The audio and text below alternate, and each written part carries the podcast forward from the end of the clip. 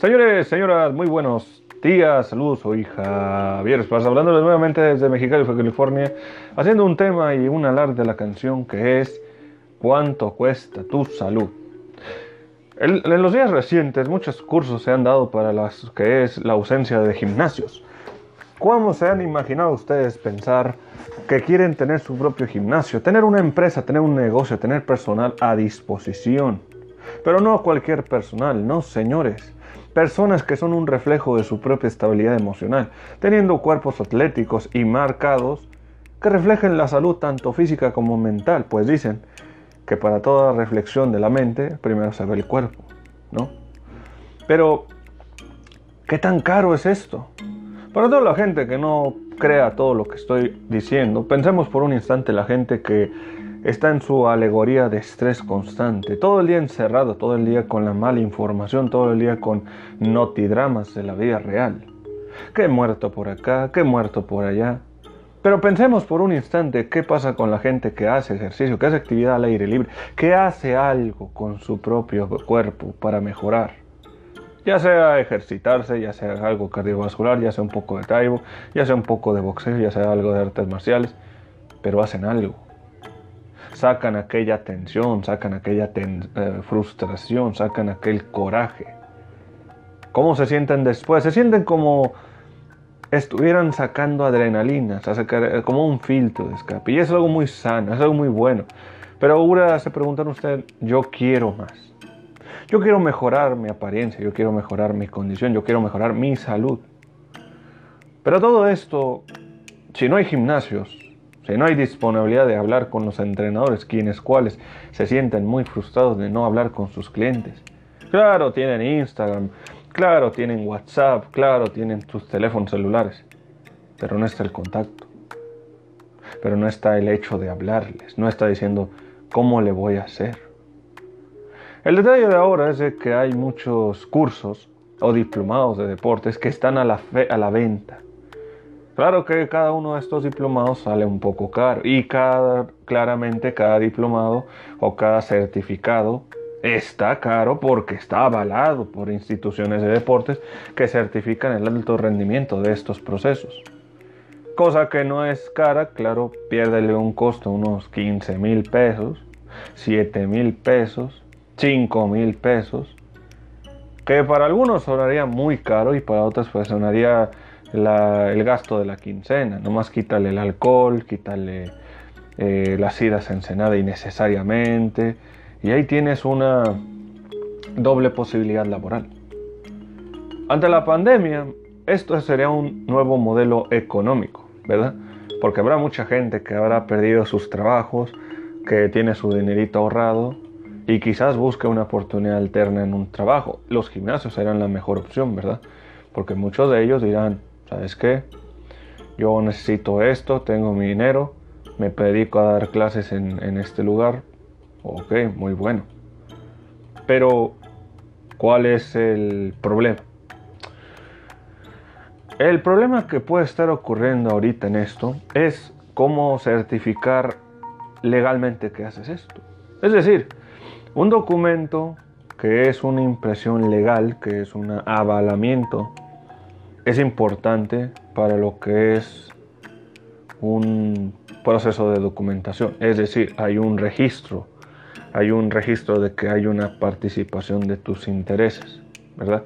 Y cuando un gimnasio o un establecimiento te dicen, ah, está esta persona, entonces vamos a ver los archivos y ahí dice, persona está avalada en tal y tal. Entonces también hay un una página o algo que haga referencia a esto. Y dices, wow, está muy bien. Pero el problema de esto podría ser cuánto podría ser de bronca para ti. Ahora, ¿qué tiene que ver esto con el certificado? Bueno, si hay documentos que no tienen la menor validez, eh, la, mejor, la menor eh, aval o incluso la mejor eh, respuesta legal, te pueden meter en una bronca a ti. Mayormente porque los establecimientos pueden tener un ámbito de tú lo haces, tú lo haces bien, porque no, has presentado quejas, pero no tienes ninguna experiencia, porque no estás certificando, ¿verdad? Y ese es el problema. ¿Cómo puede esto meterte en una bronca? Pero, ¿por qué mucha gente tiene esas posibilidades de decir, yo voy a ponerme en condición porque me está asesorando este entrenador? Pero es un entrenador o es alguien que tiene la apariencia de un entrenador, ¿verdad? El hecho de que digas, tengo mi experiencia porque estaba mucho tiempo en el gimnasio y tengo la rutina porque ya sé porque como esto me va bien. Quizás sea porque esa persona tiene un buen cuerpo, pasa su propia experiencia. Pero cuando hablamos de otras personas, otras personas tienen otras rutinas de vida, otros alimentos, otro modo de, vivir. Eh, ¿Qué significa esto?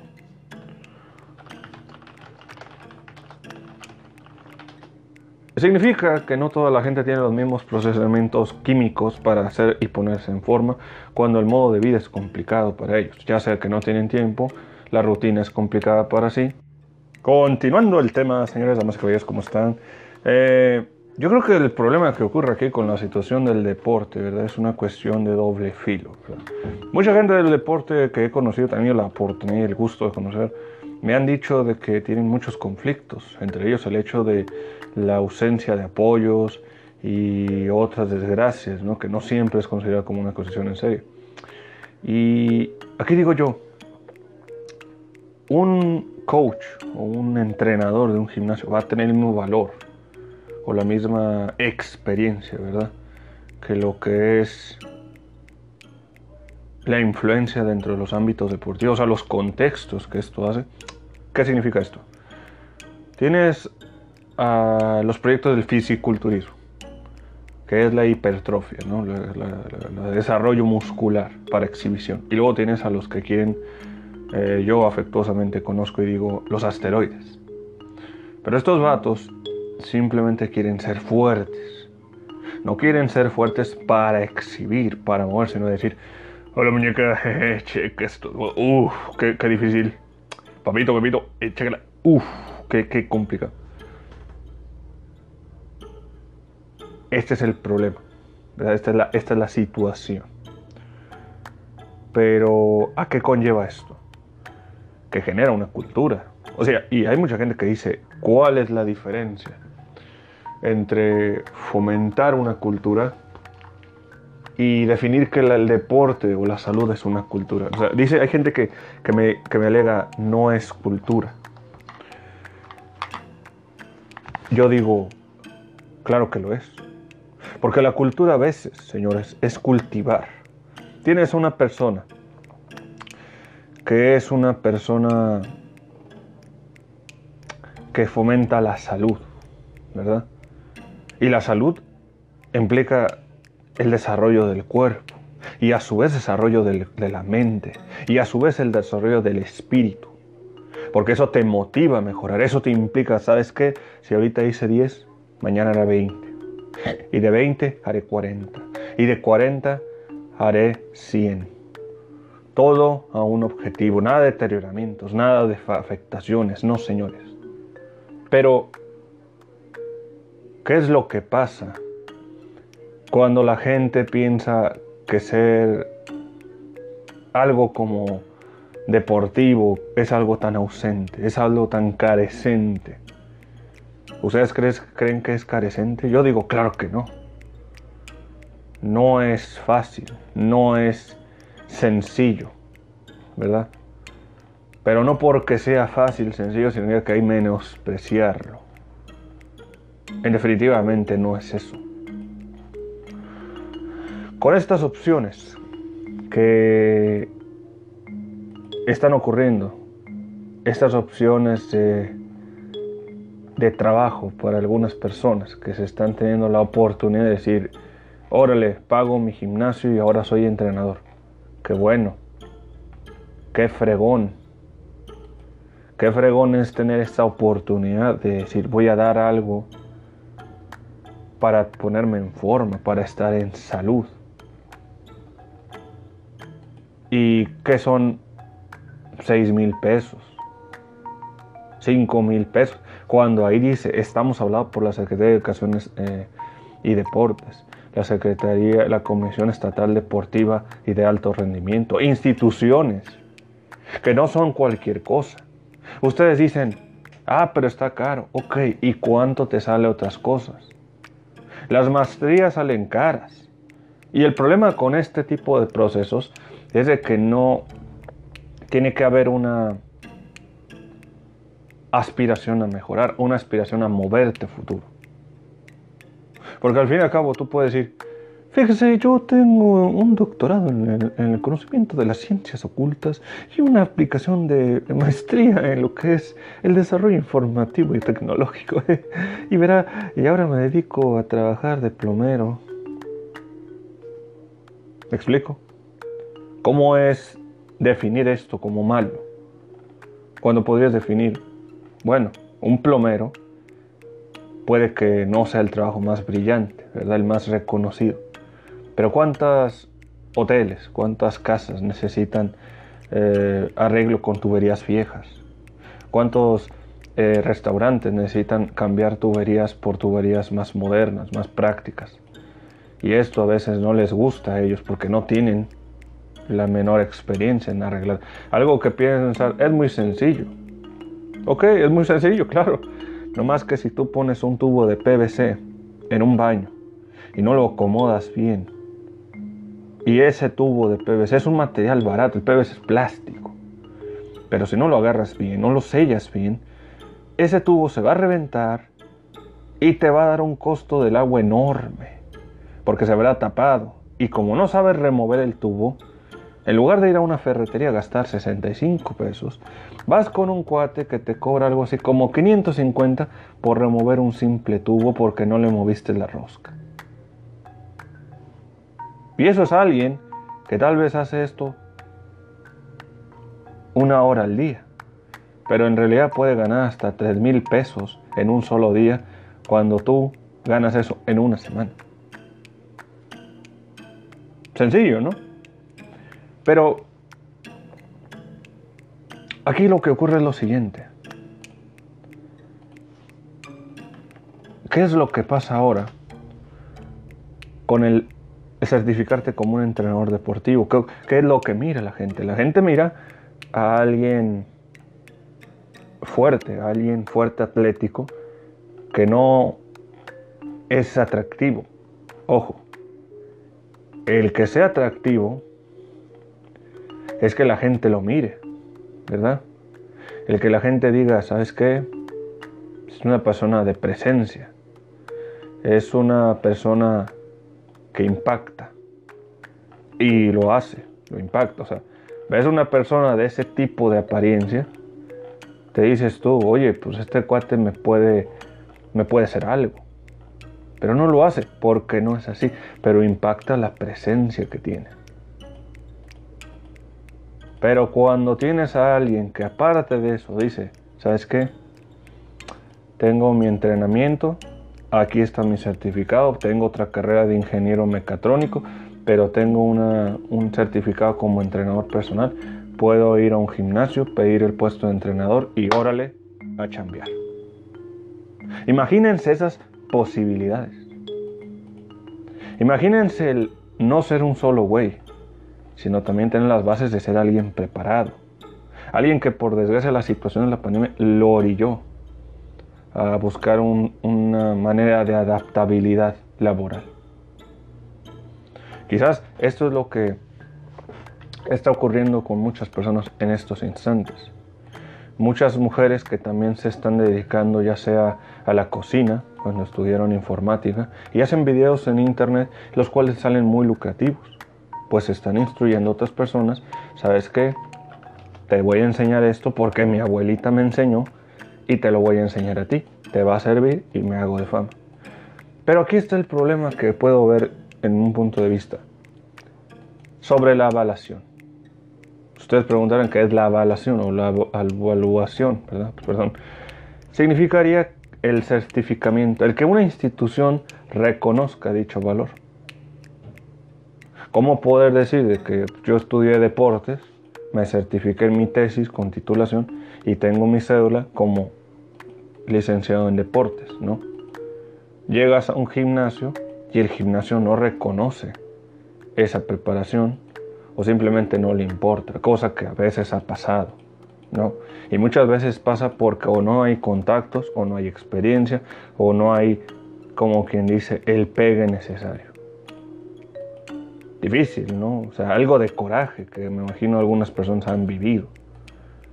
Porque de alguna manera pasan mucho tiempo buscando empleo y se ven orillados a hacer otras cosas, mayormente porque no se les reconoce ese, ese, potencial laboral.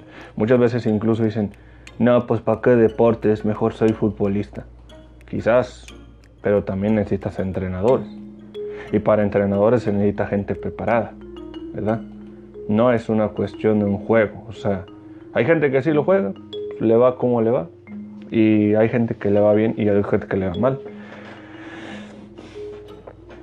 Este es el problema que puede estar ocurriendo a muchas personas y con esto tener muchas consecuencias.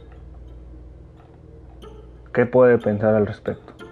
¿Qué se puede hacer o qué puede decirse sobre estas situaciones? ¿Verdad? No sé qué opinen ustedes. Es difícil o complicado esto que se vive con mucha gente.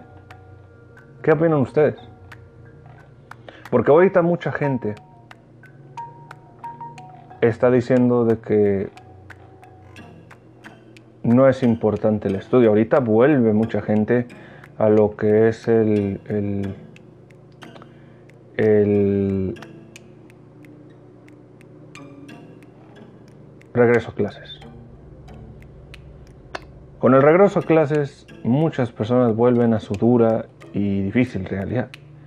La realidad de no tener una privacidad la realidad de no sentir comodidad para el momento del estudio y la realidad de que tienen que hacerlo porque si no lo hacen se, van a sentir mucho peor debido a de que la clase en lugar de que su habitación sea cómoda es más la habitación ubicada en los en los, en los ámbitos educativos que tienen que ver a su profesor o amigos que van a ver su cámara, van a ver su intimidad, van a decir, Ah, órale, te tengo en WhatsApp y estoy viendo cómo estás acá. ese es el detalle. Esa es la situación. ¿Cómo es difícil para las personas, decir, teniendo carrera, teniendo oportunidades laborales, no quieren ejercerlo o no quieran formarlo por el hecho de simple y sencillamente tenerle el miedo, tenerle el coraje, o sea, y esto es lo que está ocurriendo con muchas personas. Muchas personas alegan, ¿para qué estudio? Si puedo certificarme en algo, muy bien. Pero el problema con certificarte es de que, creo yo, es quien lo reconozca. Porque aquí está aquí está el gancho, aquí está el problema que mucha gente quiere ignorar, tal vez eso. No digo que todos, pero esto es lo que puede estar ocurriendo. El detalle es si hay tanta demanda de este nuevo modelo de certificación virtual, ¿cómo van a entonces a definir quién es quién y cómo es cuál. O sea, cómo la gente quizás vaya a, decir, un gimnasio, oye, yo reconozco esto que estás haciendo, me, lo, lo, eh, lo, reconozco. Pero ¿cómo lo, ¿cómo lo puedo seguir reconociendo para que la gente venga a, avalar, o incluso que venga a darme la oportunidad, porque ahí hay un papel que certifica, la institución no sabe dónde está. Y lo digo por experiencia, debido a que un compañero mío estaba haciendo cosas muy similares y me dijo, oye Javier, es que pasó algo y me dijo, ¿qué, qué pasó? Dime, cuéntame. Lo que pasa es de que yo iba a hablar a una institución para certificarme como entrenador. Y el problema de aquí es de que la institución estaba en Monterrey, o estaba en Puebla, o estaba en Guadalajara, o en Guanajuato. Entonces dije, bueno, ¿qué tiene de malo? No es una institución. Me imagino que ha de ser algo sencillo, ¿no? Y me dijo, puede que sí. Pero no era tan así. Porque podías ellos o pueden ellos buscar una aclaración, ¿no? Ya, o sea, ahí tiene el documento y ahí dice la institución, pero ¿cómo decir que lo que están diciendo es tan cierto? ¿A qué llego con esto? Le pregunté, pues, ¿qué quieres llegar? No? Si ahí dice un documento que se supone es el, el que reconoce tu validez de estudio y está avalado según esto, porque eso es malo. Bueno, es malo porque a veces te pueden decir lo que quieres ver y oír, no lo que es. Digamos que te cobran 3.500 pesos una persona que quiere ir, decir soy certificado te doy la clase. El problema con eso es tanto la validez como la experiencia previa. Porque estarías generando, es algo como, como lo que eran en inicios de los 90, lo que era certificate en línea, ¿no? estás casado en línea y, y, eso es en el ámbito legal, pues ya es la validez de cada cual, ¿no? O sea, es, es definir quién es quién y cómo, cómo, cómo es eso, ¿no? ¿Qué es lo que ocurre? ¿Qué es lo que está pasando, ¿no? Ahorita se tiene que empezar a notar eso. Habrá mucha gente que esté, esté entusiasmada con esto de certificarte y decir, eh, puedo ser esto, me voy a convertir en esto y está en todo su derecho.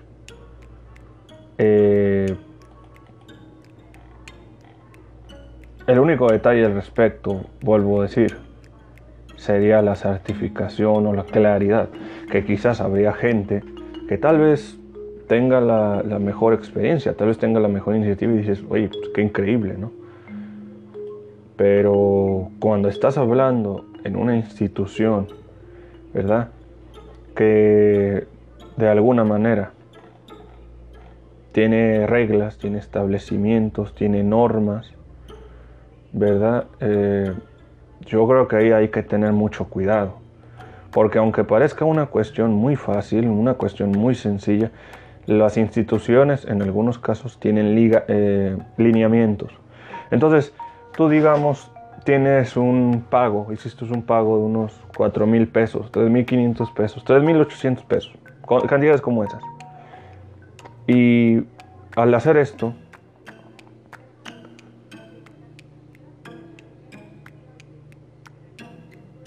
pagando esto, no te das cuenta de que no tienes la más mínima experiencia en el desarrollo, ¿verdad? En, la, formación o incluso en el trabajo de lo que es esta postura laboral. Es decir, cuántas cuánta experiencia has tenido en el ámbito físico, ¿verdad? Cuánta experiencia has tenido como ámbito real al momento de practicar boxeo o al momento de practicar artes marciales. Lo has visto, claro, yo lo he visto también. No significa que lo voy a hacer. Pero es como también decir, tienes, tienes dos focos, ya para concluir este tema. Tienes dos focos. El primer foco es el que tú digas documento que me vala como coach en entrenamiento deportivo, ya sea ah, fútbol americano. Muy bien. ¿Cuánta experiencia tienes en entrenar un equipo?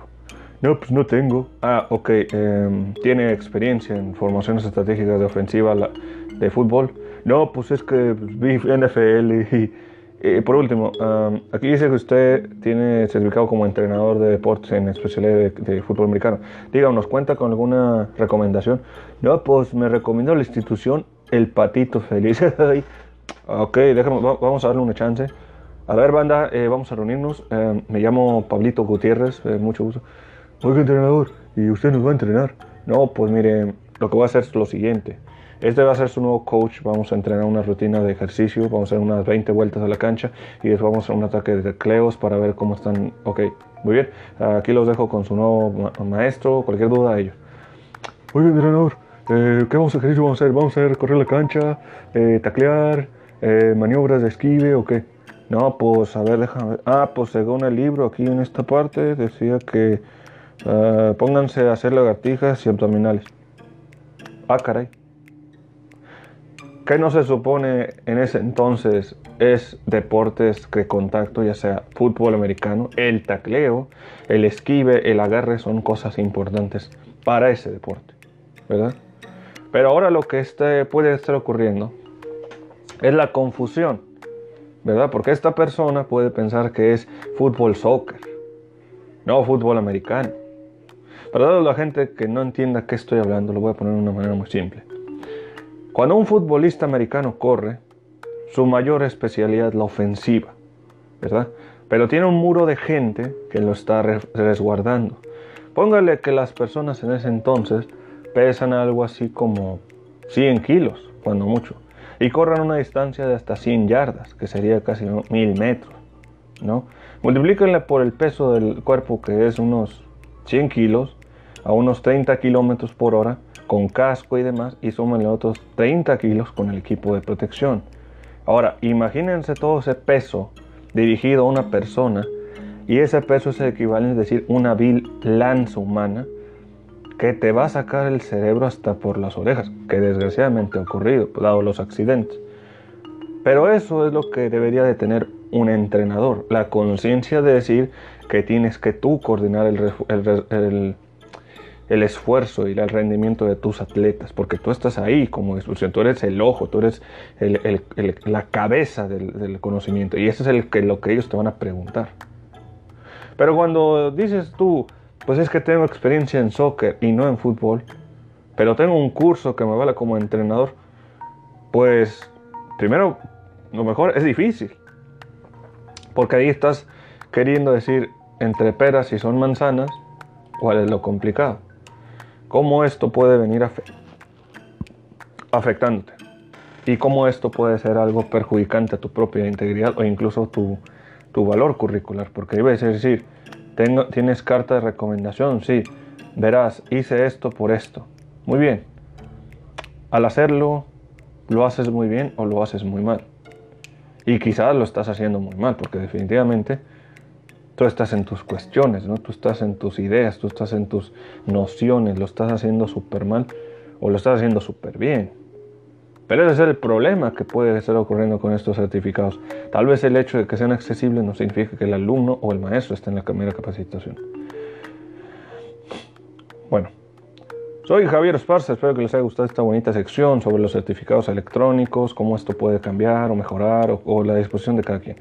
Eh, agradecemos nuevamente a nuestros patrocinadores y a radioescuchas o streamers, a la cual le mandamos muchos saludos en parte del equipo de Javier Esparza, del cual soy yo. Y pues bueno, espero que estén muy bien. Feliz lunes. Sí, estamos en lunes. Yo me desperté creyendo que era un sábado. Pero bueno, eso afecta cuando no sales mucho al sol. Eh, bueno, le mando saludos y adiós.